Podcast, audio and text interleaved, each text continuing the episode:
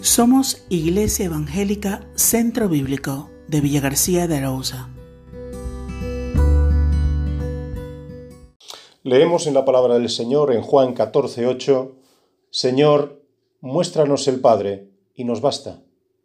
La biografía de los que reconocemos como héroes de la fe, en Hebreos 11, siempre comienza con etapas de verdadero sufrimiento y temor.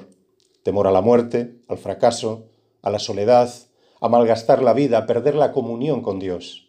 Temores que manifiestan la fragilidad de la vida y su debilidad.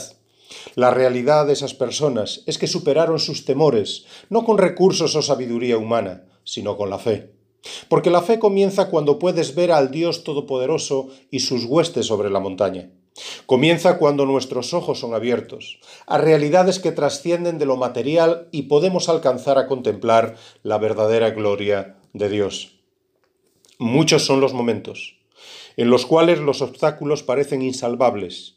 No podemos enfrentar tantas tormentas.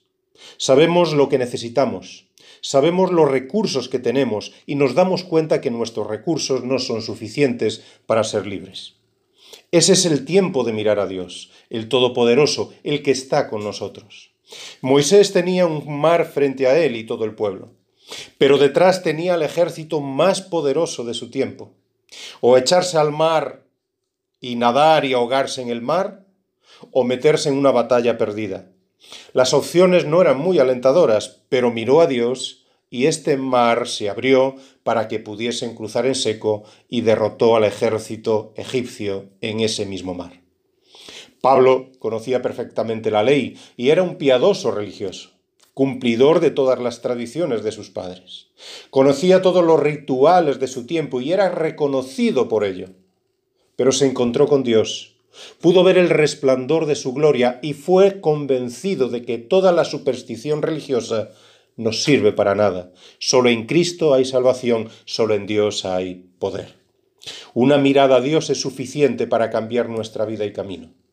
Él nos invita a mirarle y encontrar la vida, mirad a mí y sed salvos todos los términos de la tierra, porque yo soy Dios y no hay más. Dice, leemos en Isaías capítulo 45 versículo 22, cuando puedes contemplar tu debilidad y alzar los ojos a Dios, encuentras en el poder, en él poder y recursos para la victoria.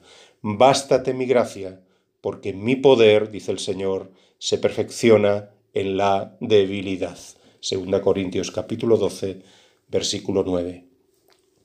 Hoy es el día en que Dios te invita, en medio de tus problemas, a acudir a Él y hallar gracia para el oportuno socorro, porque Dios quiere cuidar de ti. Dios te bendiga.